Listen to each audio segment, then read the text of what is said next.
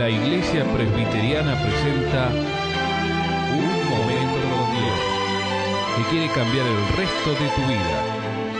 Con ustedes, su conductor, el reverendo Roberto Rodríguez Aliaga.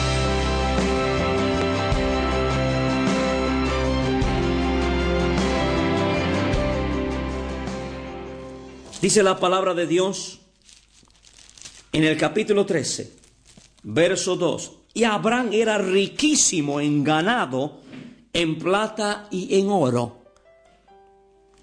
Y volvió por sus jornadas desde el Negev hasta Betel, hasta el lugar donde había estado antes su tienda entre Betel y Jai, al lugar del altar que había hecho allí antes. Es interesante, Abraham edificaba altares Dios, Abraham adoraba a Dios, pero Lot no le importaba un comino. Ahí hay divergencias, ahí hay problemas, yugo desigual.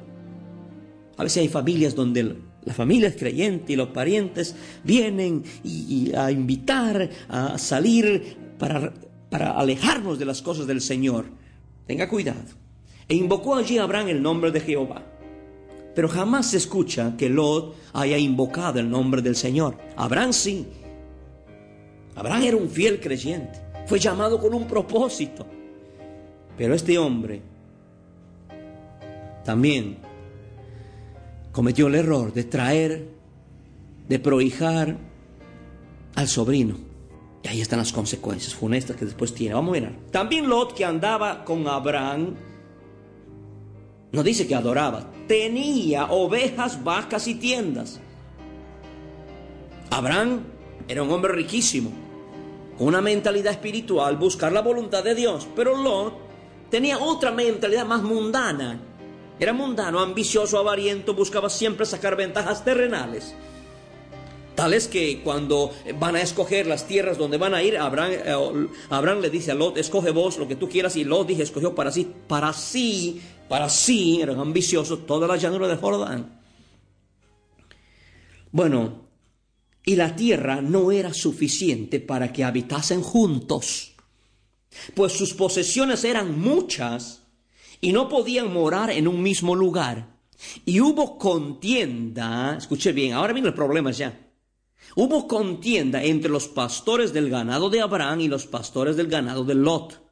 Y el cananeo y el fereceo habitaban entonces en la tierra. Entonces Abraham dijo a Lot, no haya ahora altercado entre nosotros dos, entre mis pastores y los tuyos, porque somos parientes. Ya empieza el conflicto. Ahora empieza de menos a más. Es que es así, mi amigo. Así es, tarde o temprano empieza a salir los forúnculos, las heridas, los errores. Empieza a haber desavenencias, caos. Cuando la relación con la esposa fue alterada. Ahora hay un conflicto familiar entre Abraham y Saraí. A veces, muchas veces hay conflictos dentro de la casa. Pelean y discuten el marido con la mujer. ¿Por causa de quién? De parientes que no tienen nada que ver en la familia. Y hablan de esto que por aquí. Y se dedican a hablar todo el día de ese personaje que no tiene nada que ver en la familia. Qué bueno fuera que discutiésemos por el futuro, por el proyectos, planes de hogar, familia, nuestros hijos, la profesión. Pero no, nos acaparan tanto tiempo y, y tiempo de hablar de, del extraño, del, del tercero. Y ahí están los problemas. También cuando está en juego la prioridad de mi familia y el propósito por el cual me casé y me consagré a Dios. La prioridad de Abraham era su familia, su esposa. La prioridad de Abraham era el propósito para lo cual el Señor lo llamó. Haré de ti una nación grande, te bendeciré, te engrandeceré tu nombre, serás bendición.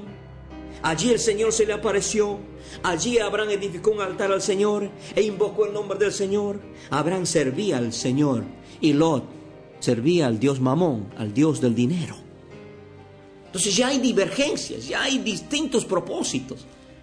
Pero Abraham era tan terco, quería, insistía con el sobrinito, insistía con el sobrino. No obedecía, no miraba las circunstancias, no miraba tampoco, no escuchaba la, actitud de Sara, de Saraí, y seguía tercamente, como hay muchos maridos. No, que lo que pasa es que tú no lo querés al sobrino, lo que pasa es que vos no lo querés a mi madre, vos no lo querés a mi padre, vos no lo querés a mis hermanos. No es eso. Lo que pasa es que hay mujeres que exigen, demandan un derecho, la prioridad, la atención a la familia. No confunda. Pero Abraham seguía terco y Dios va a intervenir. Todo va creciendo. Usted sabe, todo crece en la vida. Gota a gota se llena el cántaro. Gota a gota se rebalsa el vaso. Y así es. Todo es cuestión de tiempo. Abraham está insistiendo. Saraí ya no más. Dice, mejor no hablar el tema. Encomendaré las manos que Dios sea quien haga lo que debe hacer. A veces tenemos que esperar en el Señor. Que el mismo marido se convenza de su error. Bueno, vamos yendo. Y de repente empieza a llegar ya el problema. Y ahí está. ¿Sabe qué pasa? Ya los intereses, el sobrino empieza a tener más guita, empieza a tener más platita, más ovejita, más corderito, más vaquitas y más cositas, va creciendo también el sobrino. Entonces llega el momento y la tierra no era ya suficiente para que habitasen juntos, pues sus posiciones de ambos, del tío y del sobrinito, no alcanzaba ya, era demasiado, no podían morar en un mismo lugar y hubo contiendas, peleas, pleitos, murmuraciones. Ya empezaba a ver ya, ah, ya empezaba a ver ciertos roces ya. Ya el sobrino le empezaba a faltar respeto al tío. El tío también ya no lo respetaba. Ya empieza a haber problemita, ¿ah? Esos pequeños golpes bajos, ¿vio? Así es. Cuando el espacio ya está reducido o estrecho para propósitos distintos de desarrollar mi familia, ahí ya vienen los problemas. Abraham insistía que mi sobrino y mi sobrino, pero mi amigo, hay cosas que tenemos que reconocer que no funcionan. No significa odiar, significa realidad. Es querer atrapar el viento Querer atrapar el viento es vana ilusión, dice Eclesiastes 6.9. La tierra no era suficiente, ya no podían vivir juntos. Abraham y su exceso, su exceso sentimental de tío, terco, insistía en pretender aferrarse de su sobrino. Es como retener el aceite en las manos. Y hay problemas. Cuando el espacio es ya estrecho o reducido para propósitos distintos en el desarrollo de la familia, mi amigo respete las leyes que Dios ha dado en el orden divino del matrimonio. No se olvide, Dios cabeza de Cristo, Cristo cabeza del esposo, el esposo cabeza de la mujer y, luego, luego vienen los hijos. No hay otro más. Cuidado con los excesos que traen abscesos úlceras irritantes en los corazones de los seres queridos. Seamos realistas. Hay que actuar con sabiduría y mucho diálogo entre los míos, los tuyos y los nuestros. Espacio.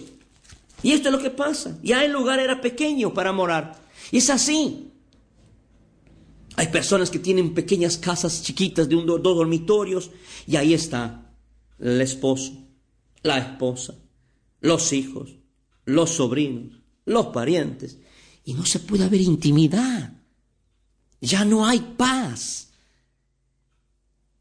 No se puede, no se trata de odiarnos, sino que no es posible eh, que en un nido donde caben dos personas, en un nido donde caben tres personas, estén seis, siete y uno más. No se puede.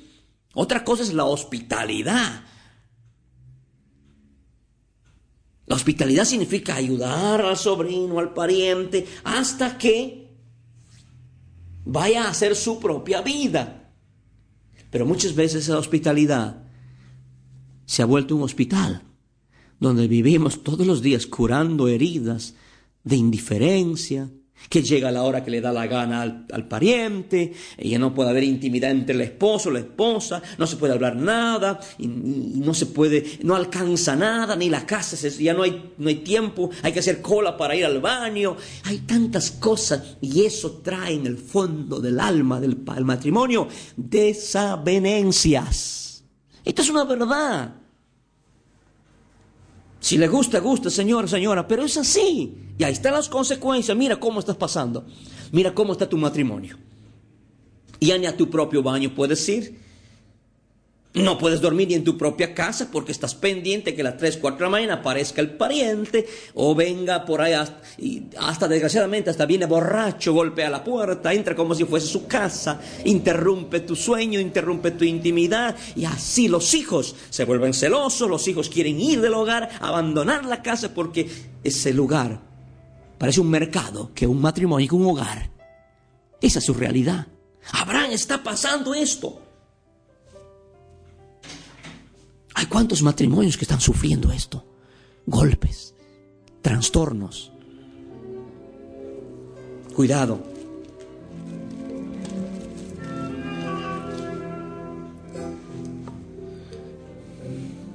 Dice la Biblia, me encanta esta versión, dice así, Lot también era muy rico, pues igual que su tío Abraham tenía muchas ovejas y vacas y gente que acampaba con él. Pero el lugar donde estaban no bastaba para alimentar a tantos animales. Ya no podían vivir juntos. Ya no podían vivir juntos. Mi amigo, mi amiga, es esta la frase, eso sería la frase, el resumen de tu vida ahora en tu hogar, que ya no pueden vivir juntos? ¿Han llegado a ese punto? Ya no podían vivir juntos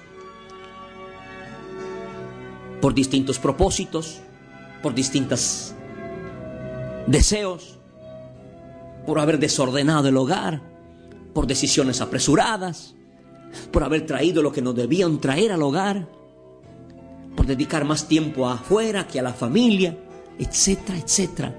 Ya no se puede vivir más. Es esta su situación. Si usted me dice que ya no puede vivir más así en esta situación en su hogar, le tengo que decir que usted ya tocó fondo. Es ahí donde usted tiene que tomar una decisión y no se apresure. Yo le sugiero que le entregue su vida a Cristo Dígale, Señor, sálvame, ayúdame. Te entrego mi vida, te acepto como Salvador y Señor de mi vida y de mi hogar. Transfórmame, salva nuestro matrimonio. Y también, dame sabiduría para saber afrontar esta realidad. Y si Dios quiere, seguimos mañana o en el próximo programa, porque quiero enseñarte cómo debemos afrontar cómo arreglar esta situación desde el punto de, de relación personal o social con los terceros que están arruinando inconsciente, indirecta o directamente nuestro matrimonio. Dile, Señor, tú eres mi esperanza de gloria. Aleluya. Escuchando nuestros programas ingresando a www.unmomentocondios.com.